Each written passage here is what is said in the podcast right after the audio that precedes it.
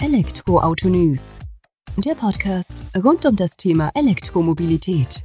Mit aktuellen Entwicklungen, Diskussionen, Interviews und vielem mehr.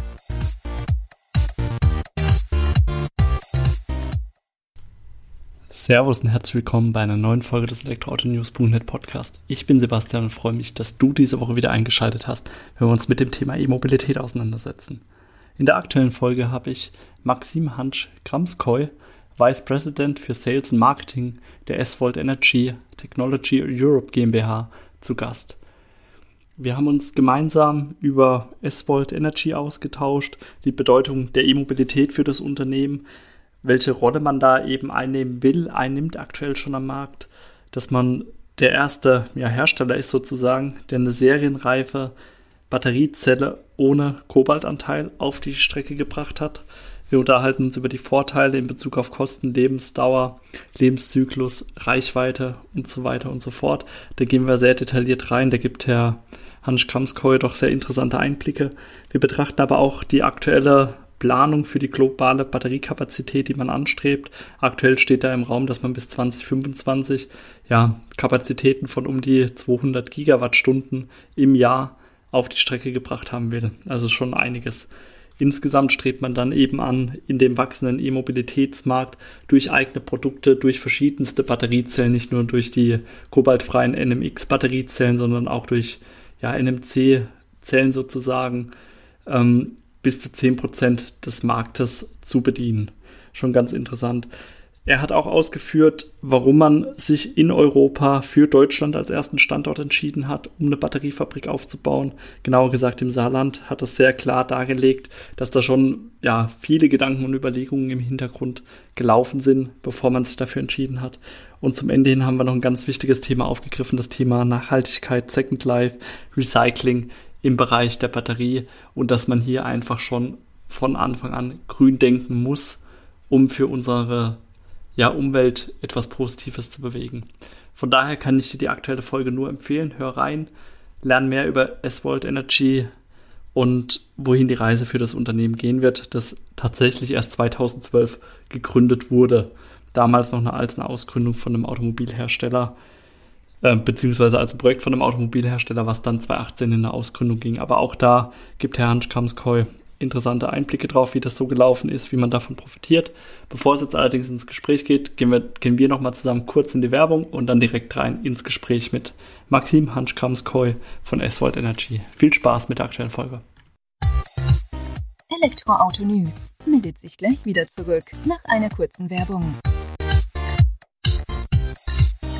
Verti. Genau deine Versicherung.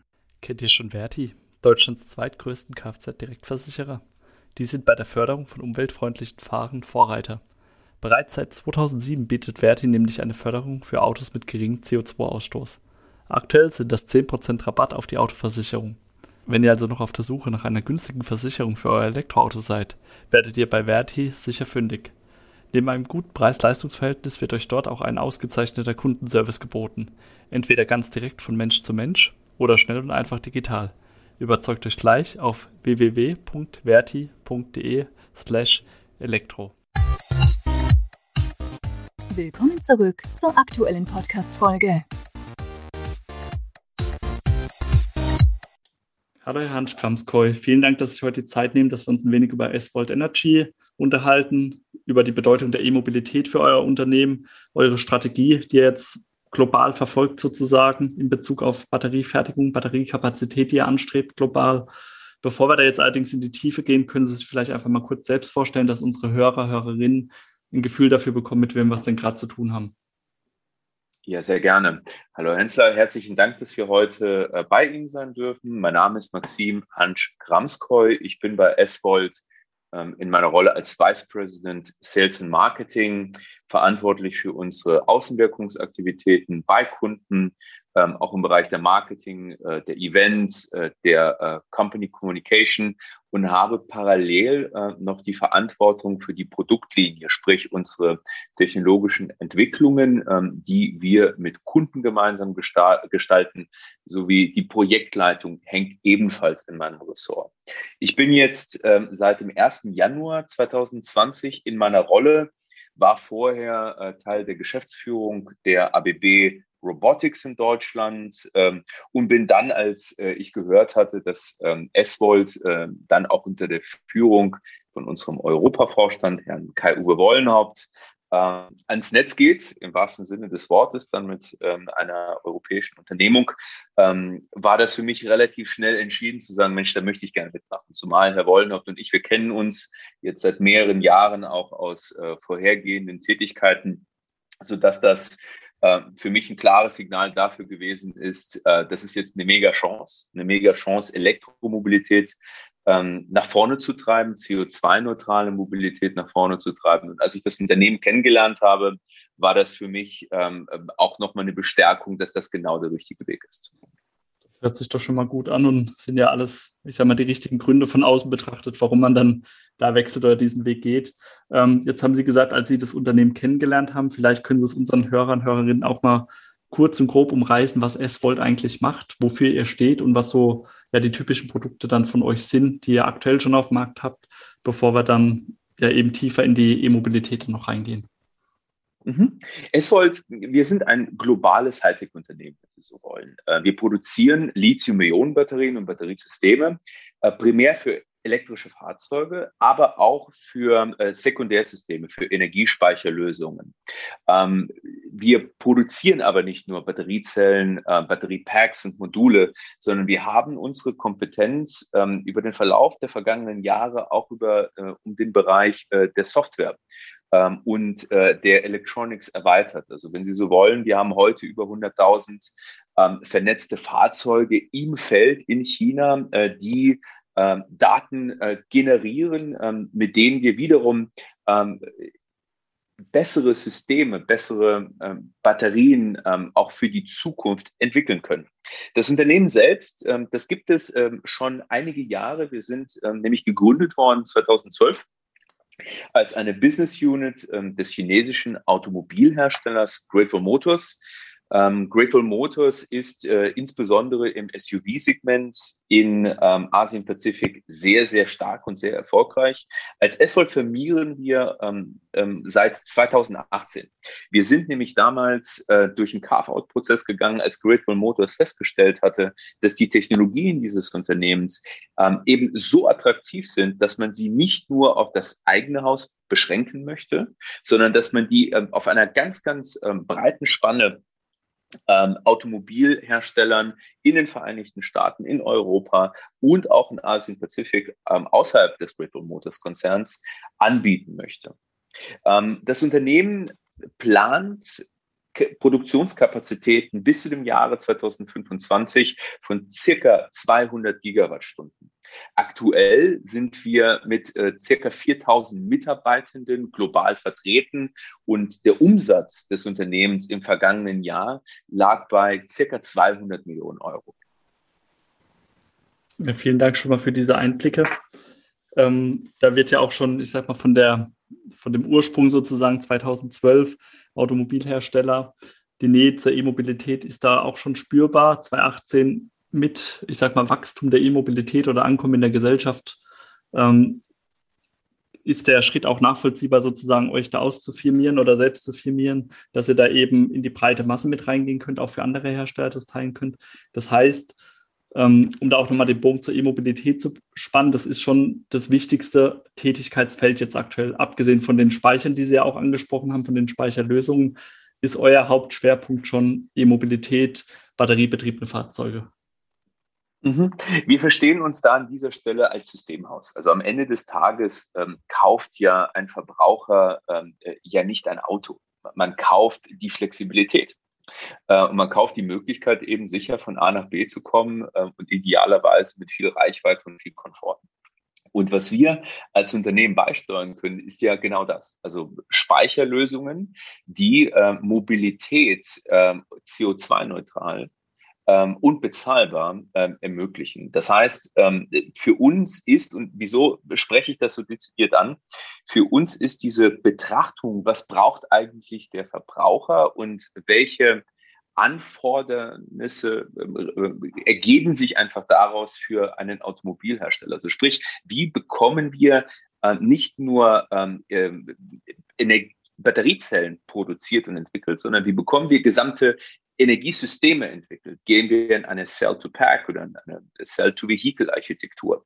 Ähm, weil, welchen Einfluss hat das auf äh, die thermischen Verhalten der Zelle und das Risiko zur thermalen Propagation? Also wenn eine Zelle ähm, durch einen thermalen Event durchgeht. Also wie, wie verhindert man das? Und das, all diese Themen hängen ein Stück weit damit zusammen, wie versteht man eigentlich das Verhalten eines Endverbrauchers und eines OEMs. Und der Vorteil bei S-Volt ist einfach, wir kommen von einem OEM. Wir haben im Grunde genommen seit 2012 nichts anderes gemacht, wie uns mit dem Endverbraucherbedarf auseinanderzusetzen und daraus intelligentere Lösungen zu formen. Ja, da sind wir ja wieder an der Quelle sozusagen, an dem Ursprung, die euch da ja schon mal gut vorbereitet hat, dann sozusagen auf dem Weg, dass ihr da auch die Ansprüche anderer OEMs dann oder den Ansprüchen anderer OEMs gerecht werden könnt. Und das werdet ihr ja aktuell auch, da kommen wir später nochmal auf eure aktuellen Kunden sozusagen zu sprechen. Ähm, also man, ihr macht da schon einiges richtig, wie man das sieht. Jetzt haben Sie in, Ihrem, ähm, in Ihrer Antwort eben auch so das Thema Nachhaltigkeit dann eben in den Raum gestellt, CO2-neutral, klar, das geht alles mit der E-Mobilität einher, Nachhaltigkeit. Da können wir jetzt vielleicht den Bogen spannen, dann auch zu eurer Batterie, die ihr jetzt vorgestellt habt, die jetzt mittlerweile, glaube ich, auch in die Serienreife übergegangen ist, wo ihr als erstes Unternehmen weltweit tatsächlich die erste kobaltfreie Batterie oder Batteriezellen für Elektroautos auf die Strecke bringt, dann tatsächlich eine Nickel-Mangan-Batteriezelle, die komplett auf Kobalt verzichtet und äh, ja, in dem Sinne aktuell noch einzigartig ist, wenn das so richtig ist, wenn ich das so auf dem Schirm habe. Ja, das ist korrekt. Also wir sind die, wir sind die Ersten, die ähm, das, diese kobaltfreien Batteriezellen äh, zu einer Serienreife äh, gebracht haben. Es ist nämlich, es ist nämlich so, äh, das Kobalt ist ja innerhalb ähm, von Nickel-Mangan-Batterien äh, eigentlich zwingend erforderlich, um die thermische Stabilität von Zellen sicherzustellen. Und ähm, es hat uns einiges an Entwicklungsarbeit gekostet, ähm, um ähm, im Grunde genommen durch äh, Dotierungsverfahren, also durch Doping- und Coating-Prozesse, äh, durch das Einfügen von Fremdatomen in das Kathodenmaterial, die Stabilisierung ähm, dieses, dieses äh, Nickel-Mangan-Systems hinzubekommen. Wir äh, bringen dort äh, eine Zellchemie ins Rennen, die 75 Prozent äh, Nickel, 25 Prozent Mangan darstellt. Ähm, wir haben äh, festgestellt, dass wir mit dieser Lösung äh, im Grunde genommen sogar ein deutlich besseres thermisches Verhalten ähm, realisieren können als äh, vergleichbare äh, Batterien mit einer NCM 811 Zellchemie. Ähm, und ähm, darüber hinaus haben wir auch festgestellt, ähm, dass äh, gerade äh, die Ladezyklen unsere, unserer Zellen deutlich besser abschneiden als die von NCM 811 äh, wo wir schon in eine Richtung von äh, eine Million gefahrene Kilometer denken. Also sprich, das ist jetzt im Äquivalent umgesetzt von 2500 Ladezyklen, die diese Systeme sehr, sehr sicher erreichen bevor wir dann mit einem 80% State of Health äh, die Zellen dann, ähm, sage ich mal, in Anführungsstrichen aus dem automotiven Bereich ausmustern würden. Diese er die ersten Produkte, also die ersten Fahrzeuge von Grateful Motors sind jetzt damit ausgestattet. Wir sind ja gestartet in 2021 im Januar mit einer Pilotenproduktion, mit einer Pilotline von ähm, äh, zehn äh, Tonnen äh, kobaltfreien Material und sind dann äh, über den April in äh, die äh, Serien, ähm, in das Serienequipment äh, eingestiegen, haben dort äh, die Chemie ähm, in ähm, äh, C-Musterphasen für die Fahrzeuge validiert, so dass jetzt die ersten Fahrzeuge von Grateful Motors der Marke Ora Cherry Cat ähm, in den Verkauf gehen. Wissen Sie, das ganze Thema ähm, kobaltfreie Batterien ist ja, ist ja mega wichtig. Also das ganze Thema Batterietechnologie ist ja mega wichtig, auch vom Kontext des Klimaschutzes. Also wir müssen ja irgendwie überlegen, ähm, wie schaffen wir denn eine Transformation innerhalb der Mobilität ähm, in Richtung einer klimaneutralen Mobilität. Und wie machen wir das zeitgleich im Kontext der Erschwinglichkeit und der Massentauglichkeit der Elektromobilität. Und diese Themenfelder, Erschwinglichkeit und Massentauglichkeit, die sind eigentlich in der Regel im, im Widerspruch. Denn ähm, die, diese, ähm, diese, die, die, die Massentauglichkeit derartiger Zellen, wenn Sie das Kobalt rausnehmen, Sie haben äh, einen enormen technologischen Aufwand, den Sie betreiben müssen, um diese Systeme zu stabilisieren. Uns ist es bei NMX, also unserer kobaltfreien Zellchemie, dennoch gelungen, ein, ein Produkt zu entwickeln, welches dann noch wettbewerbsfähiger ist als eine NCM 811. Also am Beispiel gesprochen, äh, vergleichbare Systeme, ein NCM 811-Zelle und eine NMX-Zelle, ist das NMX-Produkt circa fünf Prozent günstiger. Bei einer deutlich ähm, längeren Lebensdauer der Lösungen und bei einem deutlich besseren äh, thermischen Verhalten, was im Grunde genommen auch aktive ähm, Fahrzeugsicherheit bedeutet haben Sie gut zusammengefasst. Also bezahlbar, nachhaltig und Sie kriegen es hin, Erschwinglichkeit und die Massentauglichkeit eben zueinander zu bringen, wobei jetzt sage ich mal, die Kosten, wo Sie erwähnt hatten, ja schon ein wichtiger Faktor ist, auch für die OEMs an sich natürlich, wenn die 5% einsparen Absolut. können sozusagen. Das macht ja über die Masse dann, wo Sie ja rein wollen mit Ihren Produkten, schon einiges aus. Ähm, mhm. Wie ist es denn im Vergleich? Also Sie haben jetzt den Vergleich gezogen, Lebensdauer, Lebenszyklus, da sind wir auch über den ähm, Standardzellen, sage ich, über den NMC-Zellen. Ähm, hat das, hat dieser NMX-Aufbau Nachteile für die Reichweite des schlussendlichen Fahrzeugs dann sozusagen? Oder sind wir da dann auch, ist das für das ähm, nicht maßgeblich dann sozusagen, ob da jetzt NMX oder NMC Batteriezellen hm. benutzt werden? Ist eine exzellente Frage. Wir haben in der Tat äh, dadurch, dass wir diesen Nickelgehalt der Zellen von 80 Prozent runtergefahren haben auf 75, weil wir da einfach festgestellt haben, in der Range haben wir die besten Ergebnisse. Haben wir natürlich ein Trade-off im Bereich der Energiedichte. Wir bewegen uns dort je nach, ähm, und das kommt jetzt wirklich sehr darauf an, wie das Zellformat aussieht, weil da gibt es durchaus Unterschiede, äh, weil das Zellformat so ein Stück weit uns sagt, ähm, also wie erfolgreich sind wir damit, diese Zellen ähm, an, ähm, sage ich mal, ihren, ihren maximalen Yield zu bringen. Also die Ausnutzung von dem Aktivmaterial äh, im Kontext der Gehäusestrukturen. Äh, unterm Strich kann man sagen, wir sind so zwischen fünf und zehn Prozent ist dort ein Energie-Trade-off da. Aber zur gleichen Zeit muss man ja betrachten, dass die ähm, spezifischen Energiedichten, also volumetrische, gravimetrische Energiedichte, ja stetig nach oben geht.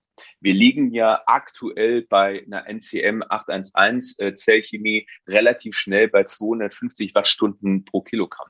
Und das ist ein Wert, äh, der heute, äh, also wenn wir heute ein, ein, ein batterieelektrisches Fahrzeug uns ansehen, dann haben viele Systeme diese Energiedichte gar nicht, gar nicht erst erreicht, sondern das sind Technologien, die wir erst in den kommenden Jahren sehen werden. Also daher sehen wir ähm, NMX jetzt nicht als den ultimativen Challenger für jedes einzelne Fahrzeugsegment, sondern wir glauben, dass dieses Produkt dort, äh, wo das Kosten-Energie-Verhältnis sinnvoll zueinander steht, also sprich so in dieser, in dem breiten Massenmarkt, wo diese Faktoren extrem wichtig sind, sind das, ist das eine sehr, sehr gute Lösung.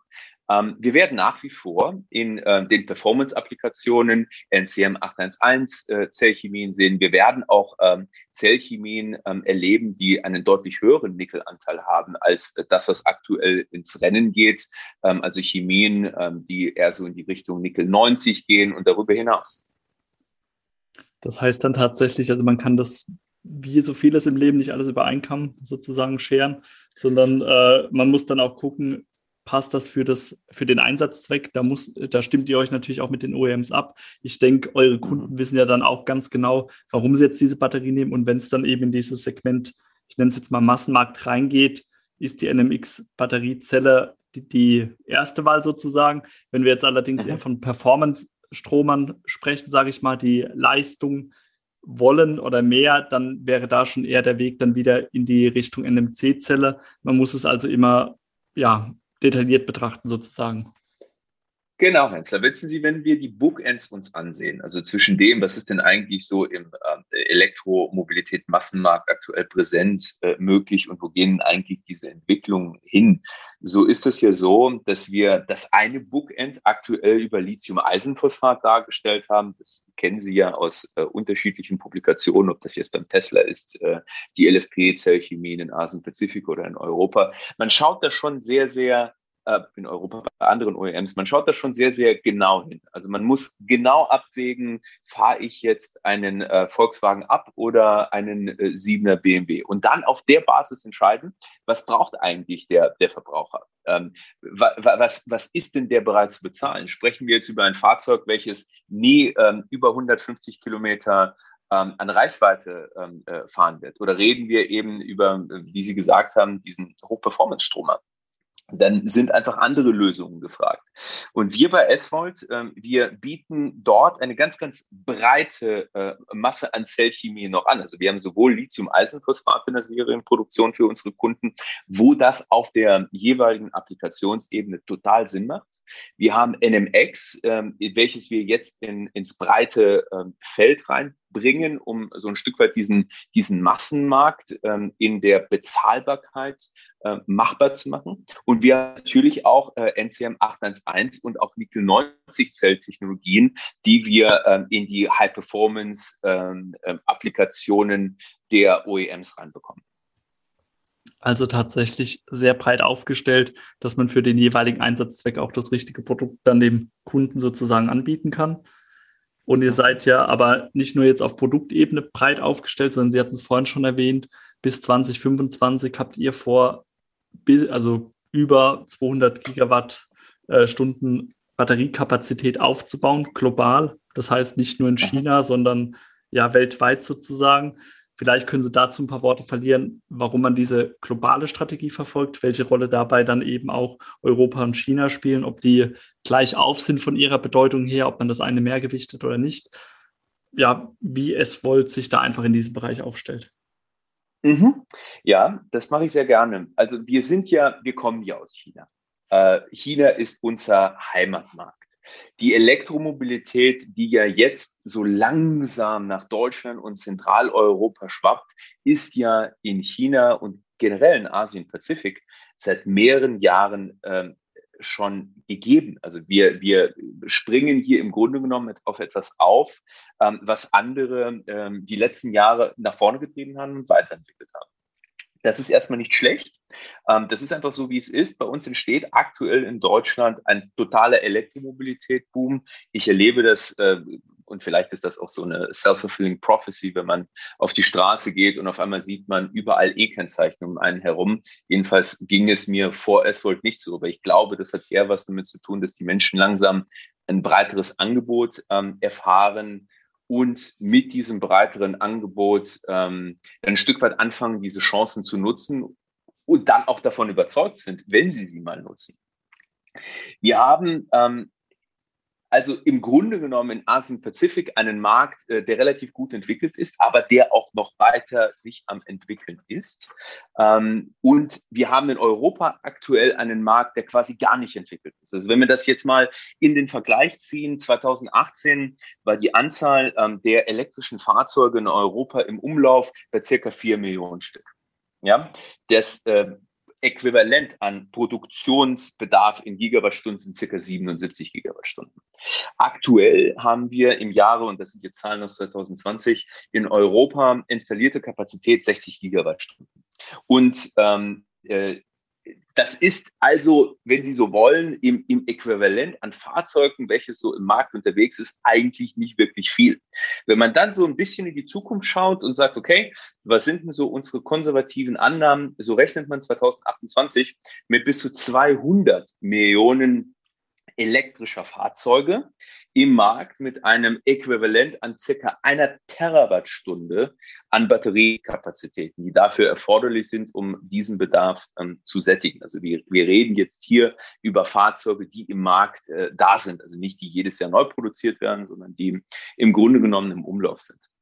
Ähm, und ähm, wenn man sich das so ein bisschen für Europa ansieht, der europäische Markt alleine entwickelt sich in den nächsten fünf Jahren nach unseren Schätzungen äh, circa auf 400 Gigawattstunden zwischen dem Jahr 2025, 26. Das muss man ein bisschen sehen, ähm, äh, wie schnell dieser Catch-up-Effekt tatsächlich stattfindet, also wie ähm, schnell ähm, erfolgt im Grunde genommen die Adaptation der Technologie bei dem Verbraucher, weil ähm, wir sind jetzt so ein Stück weit in einer Early Adopter Phase bei dem Verbraucher.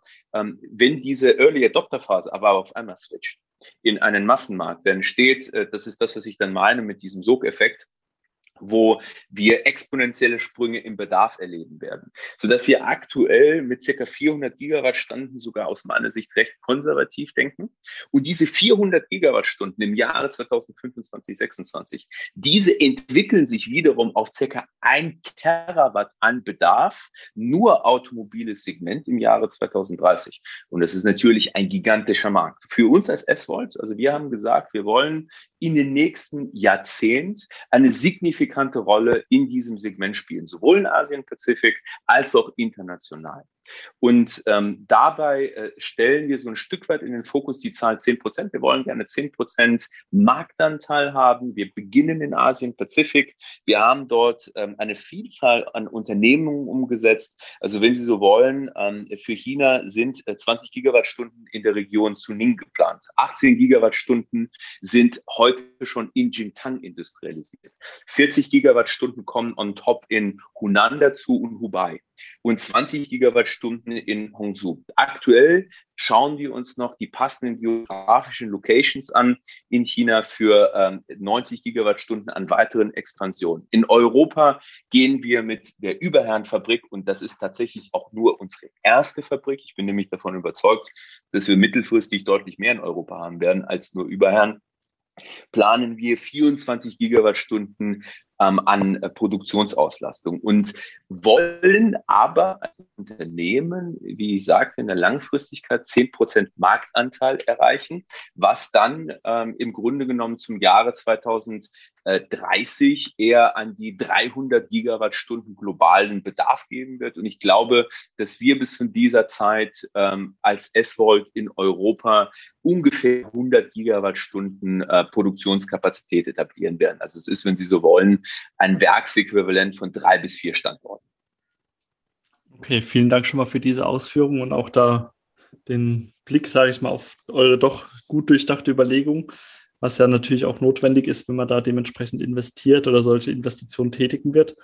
Äh, für uns als Deutsche ist es sozusagen ja auch schön zu sehen, dass der Automobilstandort dann ja auch indirekt wieder aufgewertet wird, sozusagen über euch als Zulieferer. Ihr habt euch für Überherrn entschieden, wo im Saarland äh, die erste europäische Batteriefabrik eben an den Start geht. Gab es da oder welche Überlegungen gab es denn dafür, dass man sich jetzt dann direkt für Deutschland entschieden hat, weil dann eben auch so viele bekannte OEMs dort vor Ort angesiedelt sind, die Nähe dann auch ähm, zu Frankreich, jetzt von Deutschland, Frankreich sozusagen, zu anderen großen äh, Konzernen? Oder wie kann man das begründen? Hm.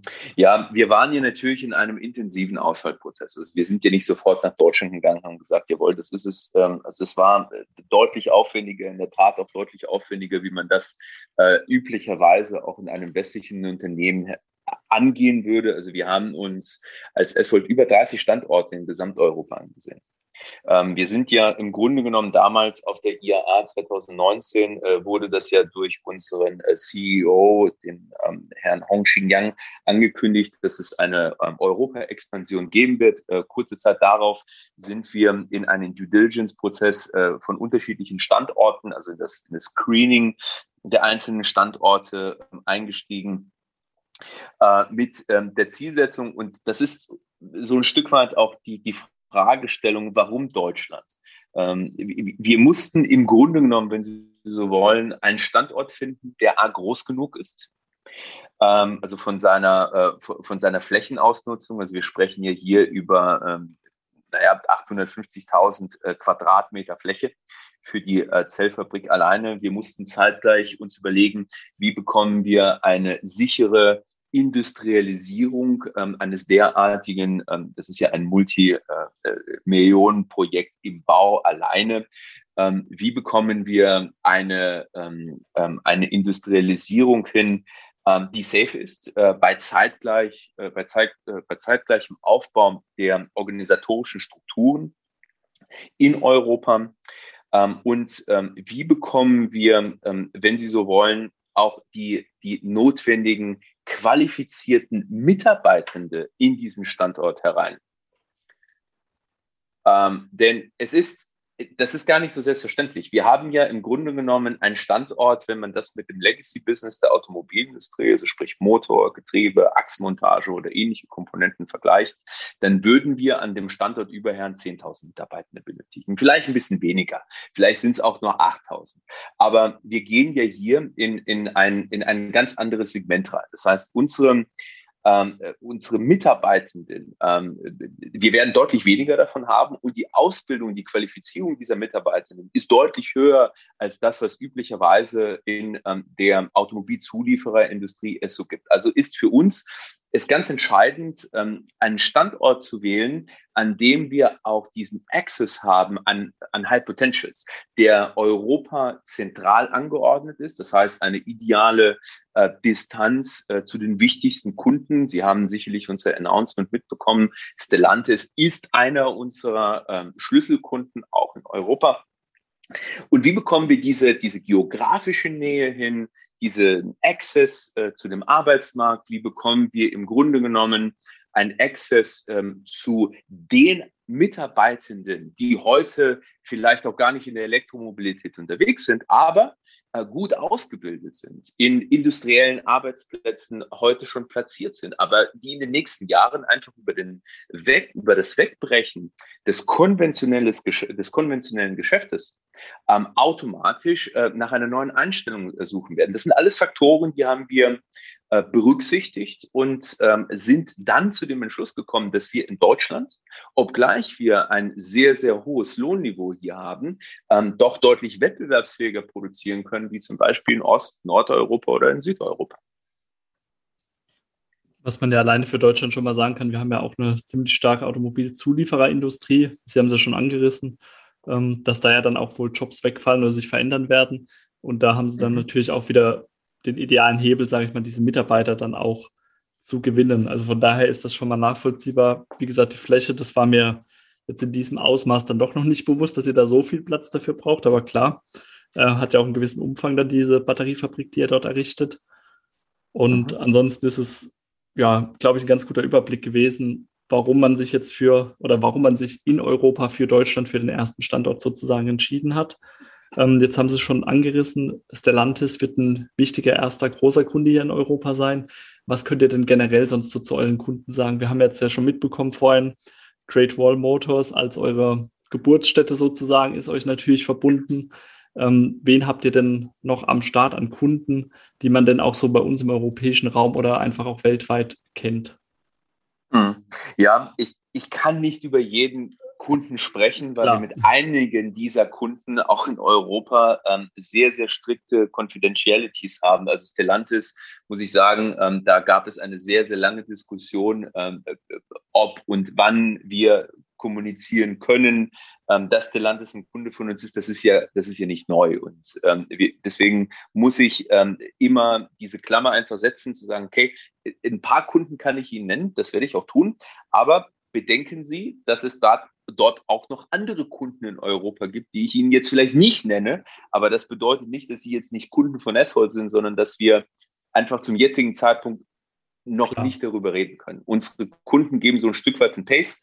Wenn die sagen, Leute, jetzt reden wir darüber, dann reden wir seit Eswold auch darüber, aber halt nicht vorher. Insbesondere, wenn man ein chinesisches Unternehmen ist und sowas versucht halt auch ähm, auf dem internationalen Parkett zu spielen, dann ist man sensibel, dass man auch mit Informationen äh, entsprechend umgeht und auch vertrauensvoll agiert. Also zu Ihrer Frage zurück. Äh, Grateful Motors äh, ist ein Ankerkunde äh, Geely Automo äh, ähm, Automotive ist ein Ankerkunde, Dongfeng ist ein Ankerkunde, Stellantis haben wir schon besprochen ähm, und äh, einige andere, ähm, die jetzt vielleicht etwas unbekannter sind, aber in Asien-Pazifik durchaus nennenswerte Größen erreicht haben, sind bereits äh, Kunden von Eswold. Also im Grunde genommen sind aktuell unsere Produktionskapazitäten für das Jahr äh, 2021 und 2022 komplett ausverkauft.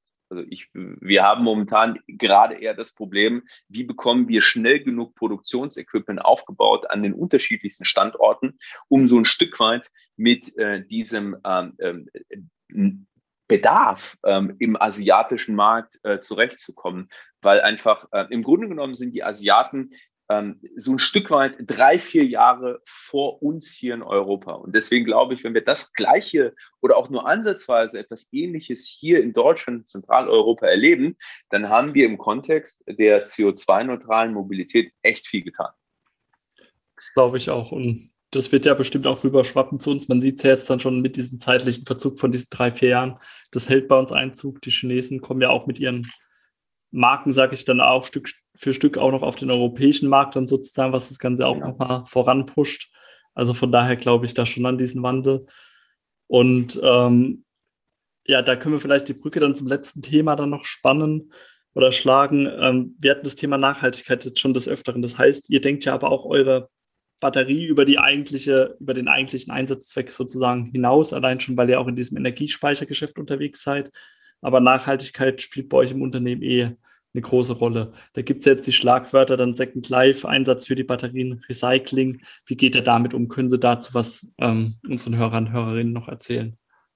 Hm. Ist ein mega wichtiges Thema im Unternehmen. Ähm, einfach deswegen, Sie äh, all das, was wir jetzt hier momentan tun, die Elektromobilität ist ja deswegen so wichtig, weil wir CO2-Neutralität erreichen wollen und mit dieser CO2-Neutralität ähm, die ja auch aus meiner Sicht äh, den größten Beitrag äh, zum Thema Klimaschutz und Erderwärmung ähm, beitragen kann, äh, total wichtig ist. Jetzt dürfen Sie aber nicht ähm, vermengen, dass, sage ich mal, CO2-neutrale Mobilität äh, äh, das Problem alleine löst. Das, das Problem ist ja viel gewaltiger. Also wir müssen uns ja überlegen, wie bekommen wir äh, die Treibhausgase, die CO2-Ausstöße entlang der gesamten Wertschöpfungskette reduziert.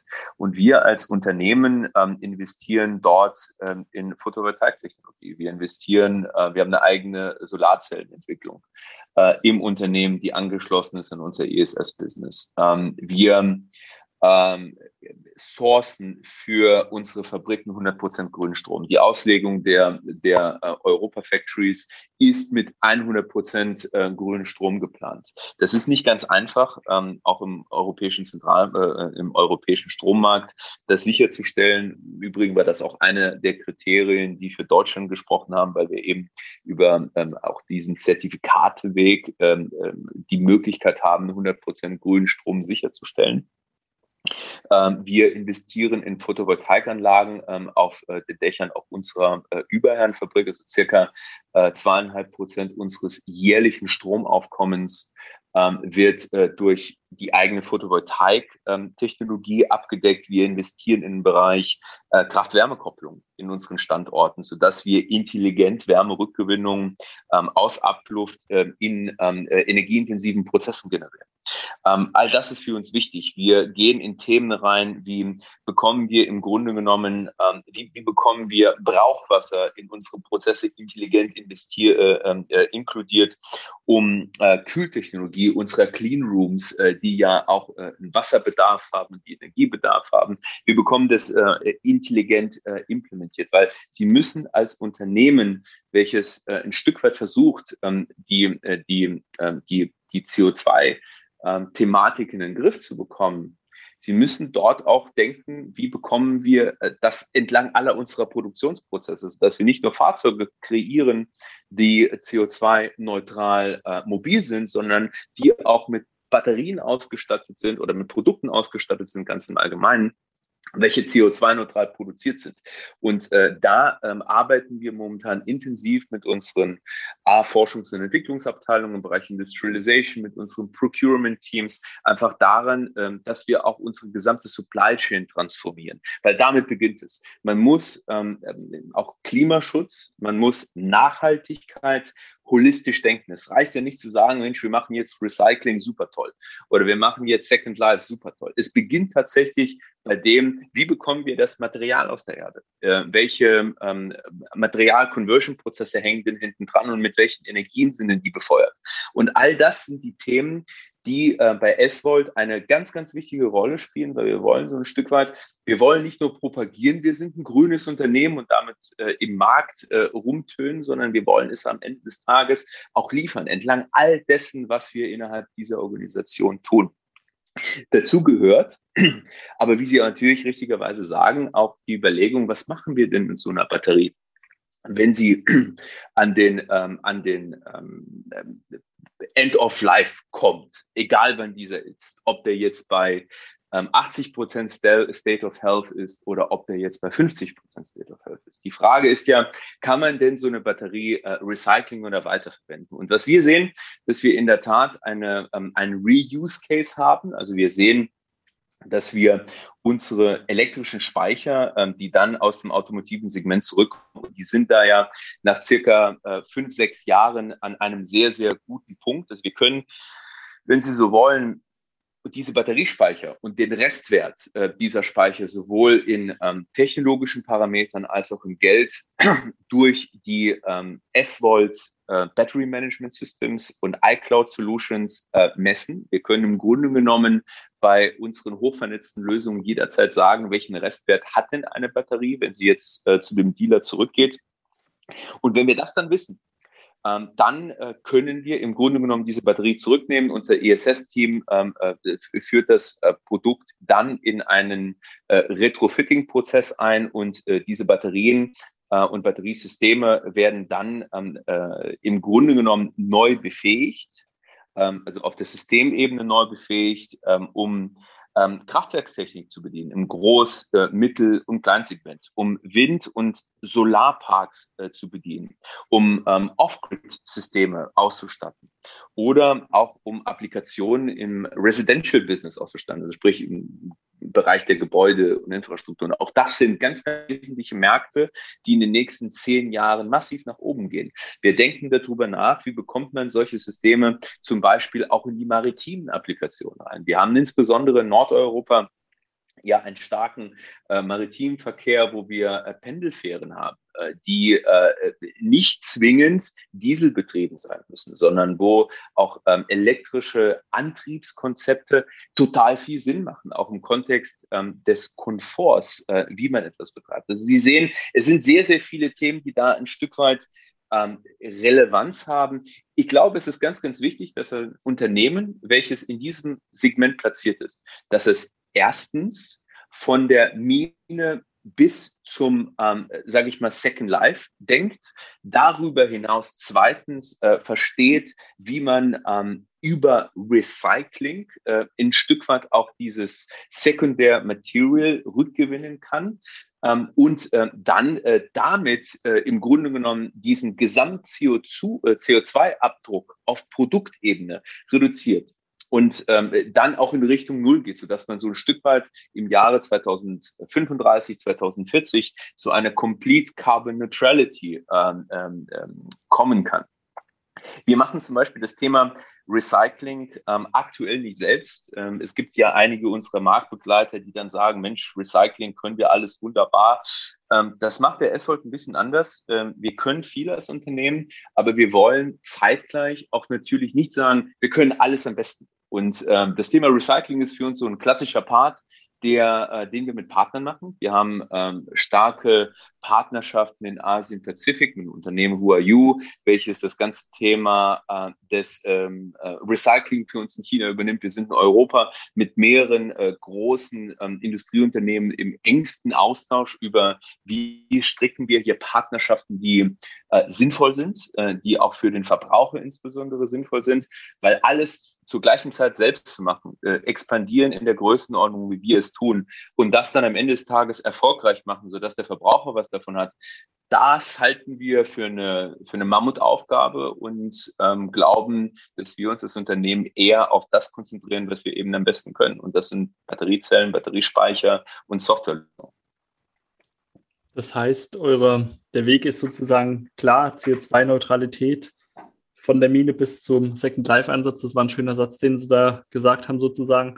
Aber auch mit dem Bewusstsein, äh, Konzentration auf die eigenen Stärken. Das heißt, Dinge, die man eben nicht so kann oder die andere einfach vielleicht auch besser können, gerade im Hinblick auf ihre Expansionsstrategie, gibt man dann eben auch gezielt ab, damit der Markt, Endkunde, auch die Verbraucher sozusagen, dann trotzdem von dem bestmöglichen CO2-neutraleren Weg sozusagen profitieren können. Ja, genau. Wissen Sie, man kann nicht immer alles am besten selbst. Äh, wir haben auch gerade in Europa äh, gelernt, Partnerschaften sind, sind, sind Dinge, die die Unternehmen und Menschen stärker machen. Und äh, wir schauen uns natürlich auch sehr, sehr selbstkritisch an. Wie, wo sind wir stark? Wo können wir tatsächlich Change bewirken? Weil darum geht's. Ähm, wir, wir müssen aktuell was verändern. Wir erleben das gerade, Europa brennt. Das, das muss sich ändern. Und die, den, den Einfluss, den die Industrie darauf hat, der ist gewaltig. Und ich glaube, es ist ganz wichtig, dass Industrieunternehmen, großen Industrieunternehmen, aber auch die kleinen oder die, die, ich sag's jetzt mal in Anführungsstrichen, die Startups mit 4000 Mann wie, wie Eswold, ähm, dass man dort das ganze Thema in, in den Fokus stellt und dass man was dagegen tut. Weil wenn wir es nicht tun, wer tut's denn dann? Das sind richtig schöne Schlussworte. Die würde ich jetzt einfach direkt so stehen lassen, Herr Hans Kramskoy. Sorry, jetzt bin ich doch über den Namen gestolpert. Äh, Kein Problem. Aber ähm, da haben wir doch einen ganz guten Eindruck jetzt von eurem Unternehmen bekommen, von den Plänen, wo er herkommt, wo er hingeht, die Entwicklung. Und es war sehr spannend für mich jetzt diese ja, Einblicke sozusagen aus erster Hand dann zu bekommen und für unsere Hörer, Hörerinnen bestimmt auch so. Also nochmal vielen Dank, dass Sie sich die Zeit für das Gespräch genommen haben. Sehr gerne, Hensler. Das war mir ein Vergnügen. Vielen Dank. Bis dahin. Bis dahin, einen guten Tag. Das war also unser Gespräch mit Maxim Hansch-Kramskoy von Eswold Energy, der meiner Meinung nach doch sehr interessante Einblicke ja, in die Entwicklung des Unternehmens gegeben hat und wo die Reise noch künftig hingeht. Mich interessiert natürlich deine Meinung zur aktuellen Podcast-Folge. Kannst du gerne in den Artikel, der in den Shownotes aufgeführt ist, kommentieren. Kannst da deine Meinung mit uns teilen. Ansonsten würde es mich natürlich noch riesig freuen, wenn du unserem Podcast eine positive Bewertung bei iTunes, Spotify und Co. hinterlässt. Vielen Dank und bis zur nächsten Folge. Mach's gut. Ciao.